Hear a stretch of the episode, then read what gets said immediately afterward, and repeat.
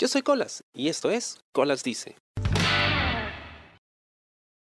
Hace unas semanas una amiga publicaba en sus redes sociales extractos del libro La homosexualidad imaginada de Norberto Chávez. Me llamó mucho la atención eh, lo que ella publicó porque eran algunas ideas que habían pasado por mi cabeza y que en algún momento había comentado, eh, claro, mucho más estudiadas y mejor contextualizadas. Ahora sí debo dejar en claro que los comentarios que voy a hacer están basados en, las ideas que yo tengo y los extractos eh, que pude leer y las ideas que se plantean en el libro. No he leído el libro completo, no lo tengo.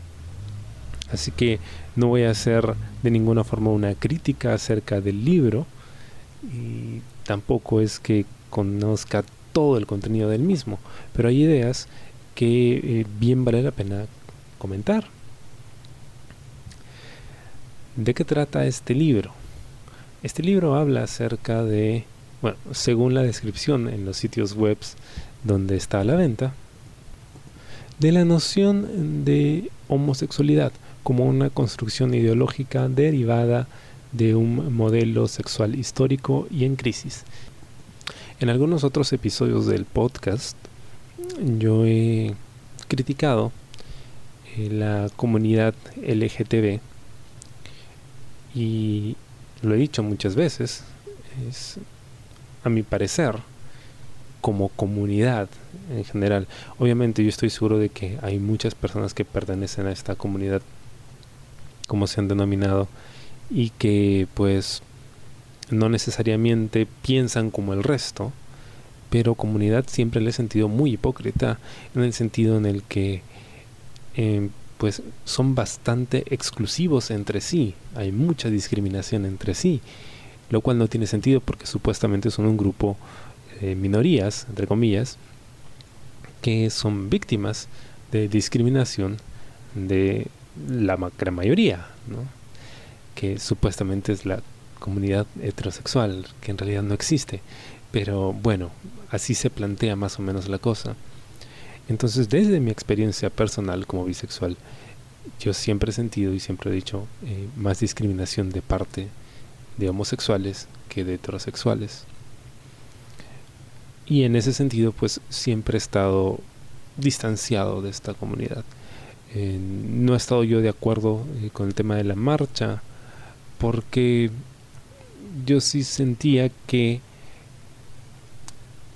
fuera del propósito de reivindicar derechos, que eso creo que es totalmente válido y tiene que hacerse, sí siento que es una estrategia mal planteada, porque están tratando de demandar igualdad, reforzando la idea de que son diferentes. Entonces es como que un sinsentido, ¿no?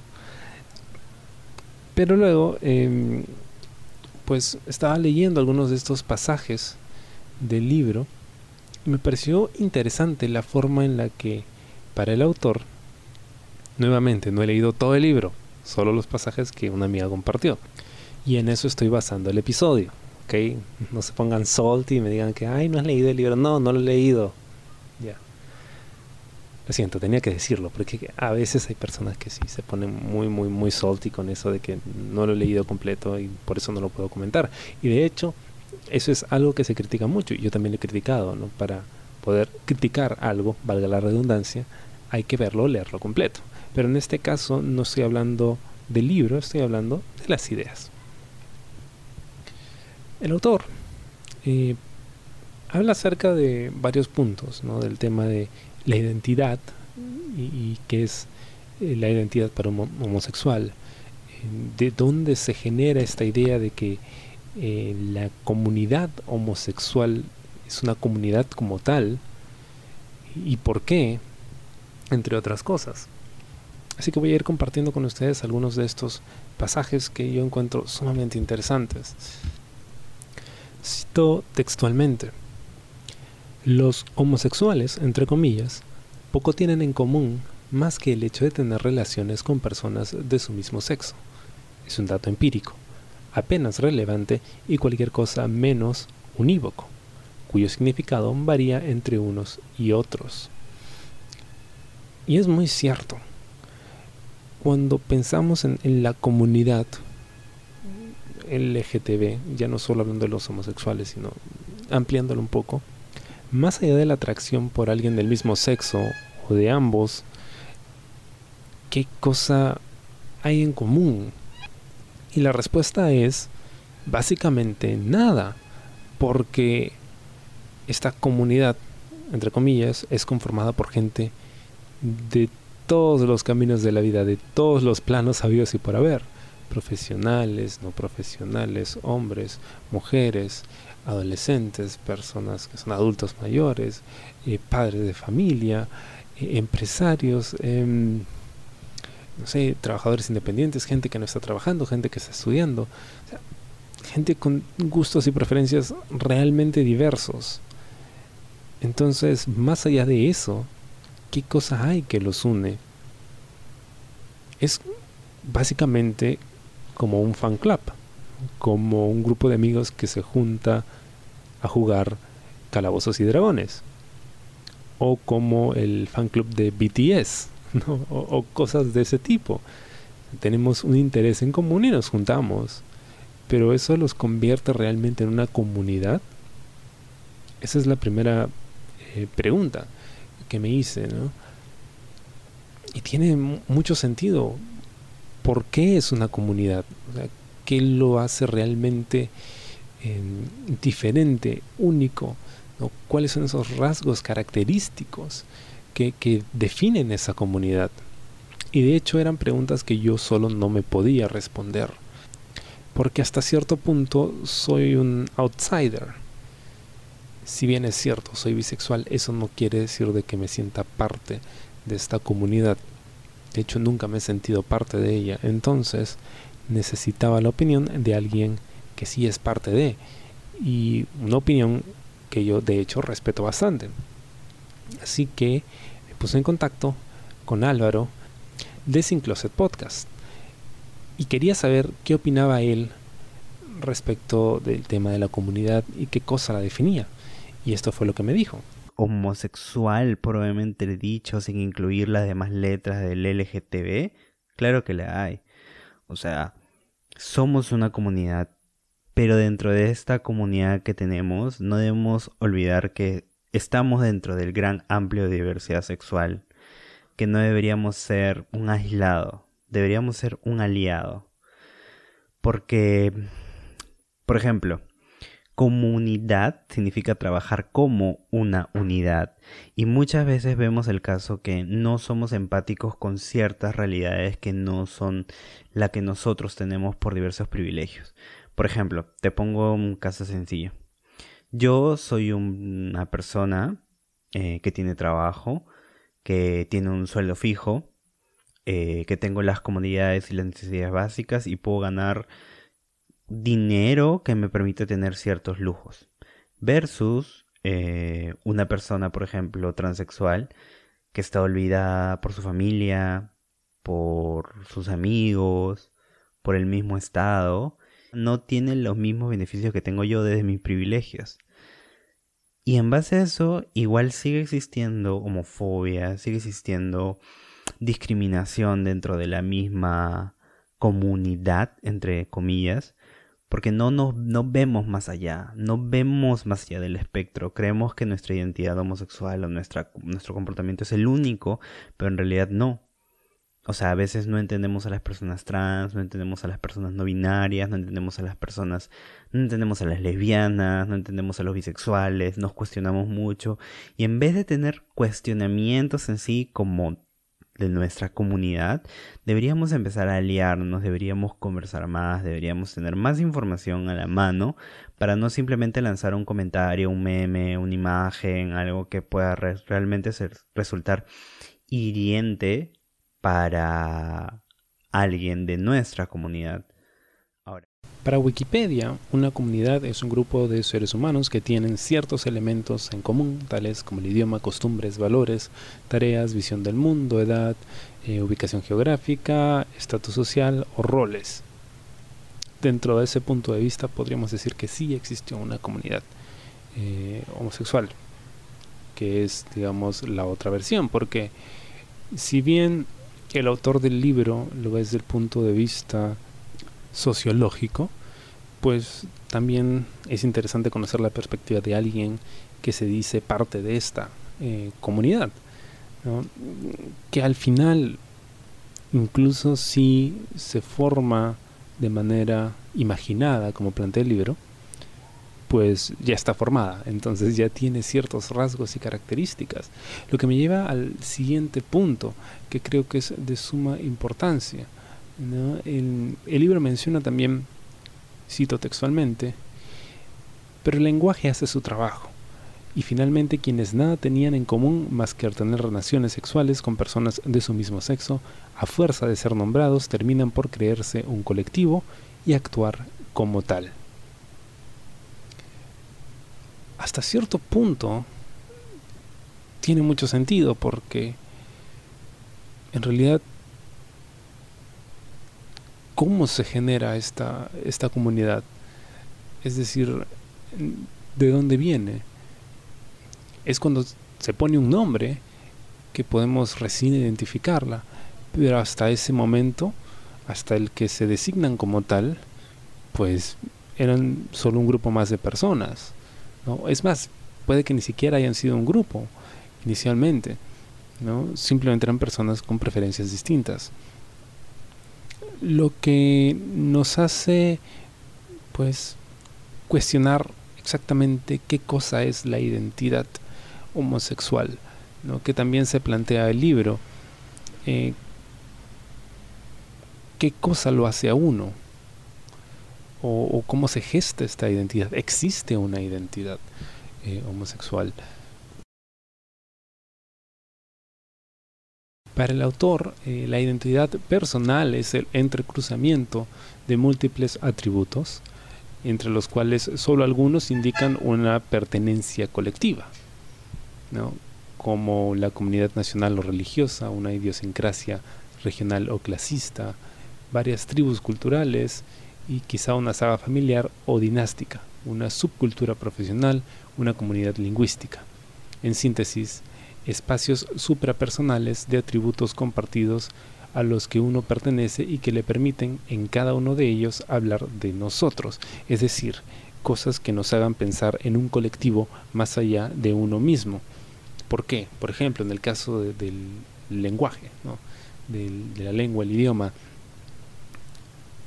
solo puede llamarse como tal si es que lo usamos para comunicarnos con alguien más. Porque si fuera solo para nosotros, entonces no hay comunicación, por lo tanto no se puede llamar un lenguaje como tal, ¿no? De la misma forma, la identidad nacional o religiosa, todos son fenómenos colectivos, ¿no? Pero, y aquí señala el autor, el tener relaciones sexuales con personas del mismo sexo no alcanza para definir mi identidad, ni tampoco constituye un universo de sentidos compartidos por todos los que tienen relaciones sexuales con personas de su mismo sexo. Es decir, no va a añadir atributos diferenciados a la personalidad de todas esas personas. Y creo que tiene bastante sentido, porque como mencionaba, es un aspecto más de, pero no es algo que defina como tal a la persona. Es como que yo diga que el que no me guste tomar limonada y que prefiera la chicha morada, o el que no me gusta comer ceviche, sino que prefiera comer, no sé, una causa, me defina como persona o defina mi identidad. No, es un tema de preferencia, es un rasgo más. Yo siempre he comentado esto, ¿no? Cuando eh, me hablaban acerca del tema de, del salir del closet o de manifestar abiertamente mi orientación sexual y pues yo siempre eh, respondo lo mismo. Si me preguntan lo digo, pero no es algo que vaya a poner en mi currículum vitae, ¿no? Porque es como que ponga en mi currículum, ah, por si acaso no me gusta Friends. es algo completamente irrelevante. ¿no? no me define como persona, no define mi identidad. Mi identidad la definen muchas otras cosas, incluido eso, puede ser, por supuesto, pero no es ese aspecto de mi vida o de mi sexualidad la que me ayuda a conceptualizarme como persona. Pero, por ejemplo, para Álvaro, ¿existe una identidad homosexual? Mm, creo que como homosexual en sí, podríamos separar lo que es identidad de cómo lo has interiorizado versus etiqueta, que en sí puede ser, no sé, ponemos de etiqueta homosexual, bisexual, heterosexual y todo eso. Pero creo que el ser, la palabra identidad es en sí cómo has interiorizado el hecho de tu comportamiento, qué es lo que te gusta, qué es lo que no te gusta, eh, cómo te comportas frente a tales situaciones, tu manera de hablar, quizás tu manera de vestir, todo eso suma un universo que te caracteriza a ti. Se puede llamar homosexual, pansexual, bisexual, pero eres tú. Ahora, como homosexual en sí, o sea, como definición de homosexual, es una persona que siente atracción sexual por alguien de su mismo sexo.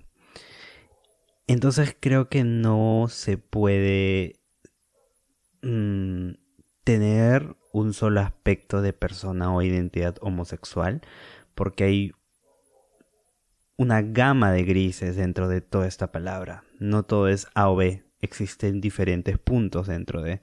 Entonces, dentro de cada punto es que se va formando la identidad del homosexual.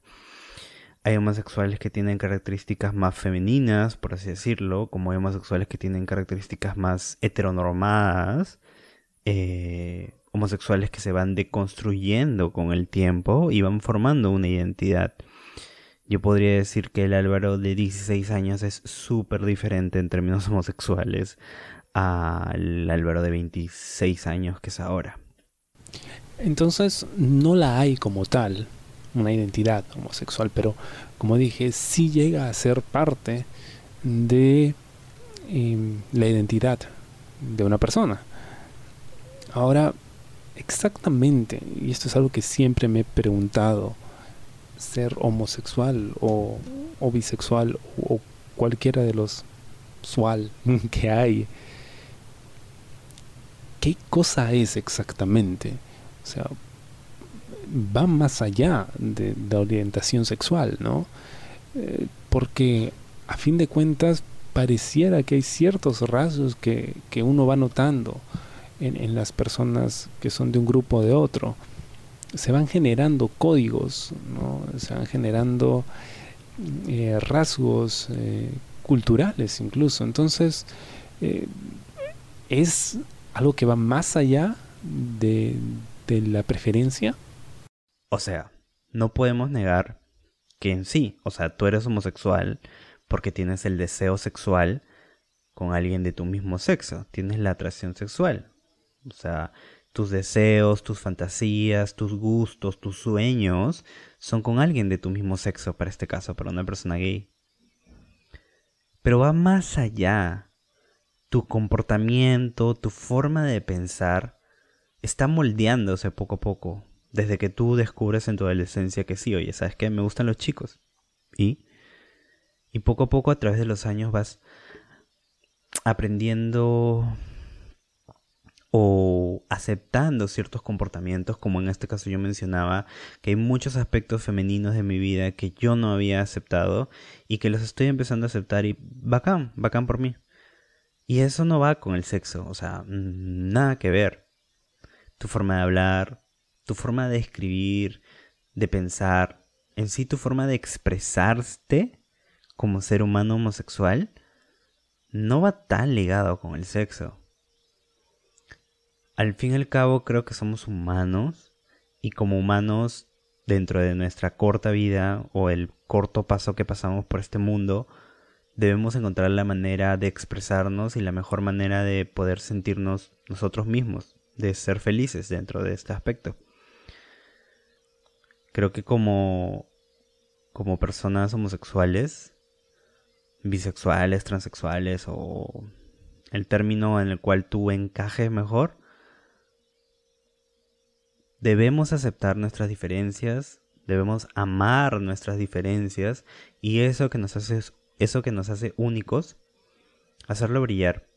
Pero creo que desde la perspectiva que tenemos en Sin Closet Podcast, como mi, mi perspectiva de la cual voy aprendiendo cada vez más, cada semana más, con cada tema o con cada invitado, es eso. Es que me quedo con con que nos falta mucho, nos falta mucho como comunidad, como seres humanos seguir aprendiendo como sociedad. Pero lo bueno es que estamos encaminados a. Creo que tanto Norberto Chávez como Álvaro de Sin Closet Podcast tienen razón. si bien esta comunidad prácticamente se inventó o, se creó y de la nada, con el tiempo, pues sí ha adquirido características que la convierten en, tal, en una comunidad. Sin embargo, creo que hace falta mucha discusión más acerca de esto. Em, yo me considero más un outsider entonces no estoy demasiado familiarizado con estos rasgos que la definen, ¿no? Todo lo veo desde fuera. Sin embargo, sí creo que hay una experiencia colectiva, que, que pues ha terminado por convertirse en, muchos casos, pues, un rasgo muy importante en la identidad de las personas que forman esta comunidad, o incluso de las que no también porque es algo con lo que se comparan. Es algo incluso de lo que podrían elegir tomar partido o no. A pesar de que tienen este vínculo, este, esta preferencia en común, de todas maneras pueden elegir identificarse con ello o no.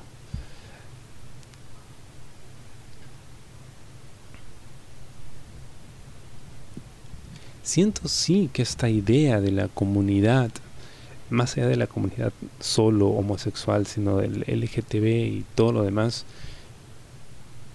es más en este momento un, tema de, marketing que otra cosa.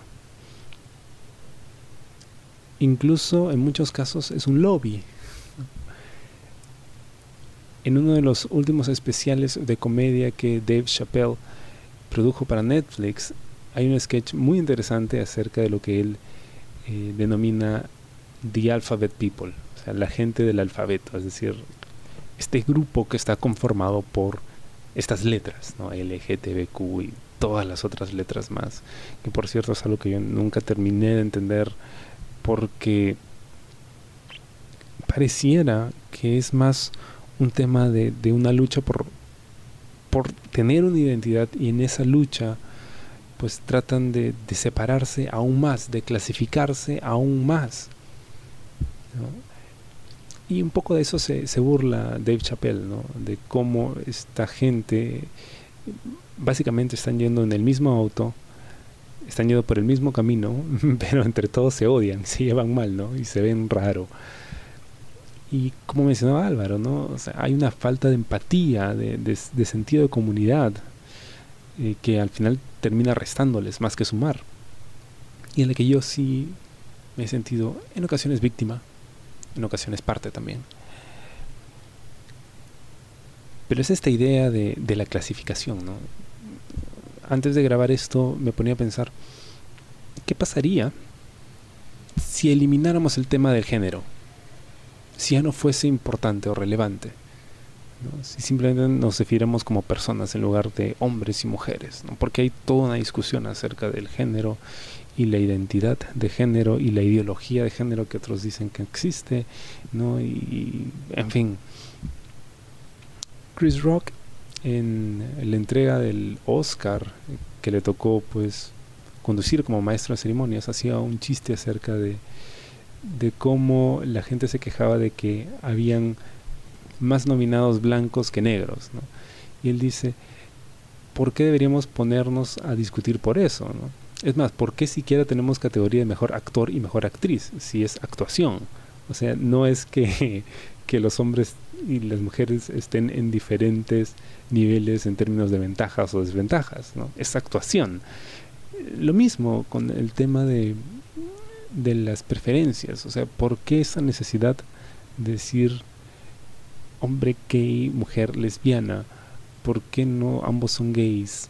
Eh, ¿Por qué el demi y el pan y el bi y el tri qué necesidad hay de complejizar tanto, ¿no? De etiquetar algo para poder entenderlo o clasificarlo, mejor dicho. Yo siento que cuando podemos clasificar algo nos sentimos un poco más seguros porque podemos controlarlo y contextualizarlo. Pero, ¿qué pasa si no hay género? Y simplemente todos, todos somos parte de la misma comunidad. ¿Sería esa una idea demasiado revolucionaria? Quizá. Puede que no estemos preparados para eso.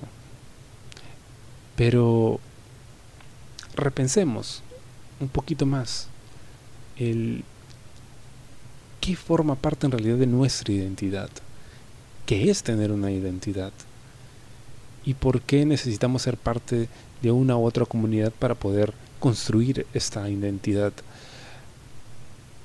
Muchas veces en esta época del año especialmente se habla acerca de la importancia del orgullo, pero ¿El orgullo de qué exactamente? El orgullo de ser tú. Eso está muy bien. Pero el orgullo de ser o de gustar de algo en particular, ¿es justificable esa escala? Es como si hubiese una marcha del orgullo de ser fan de BTS o del orgullo o del orgullo de que te guste la pizza con piña o sin piña, porque en términos planos y generales, simples y prácticos, es básicamente lo mismo. Entonces, habría que recontextualizar, redefinir y, y tratar de explicar mejor a qué nos estamos refiriendo con eso. Porque precisamente siento que si nos comunicásemos mejor, las cosas serían mucho más entendibles y más fáciles de digerir para aquellos que no terminan de entenderlo y como no lo entienden lo rechazan. Espero te haya gustado el podcast de esta semana y conmigo será hasta la próxima. Yo soy Colas y esto fue Colas Dice. ¿Te gustó el programa? Sí. Suscríbete y comparte.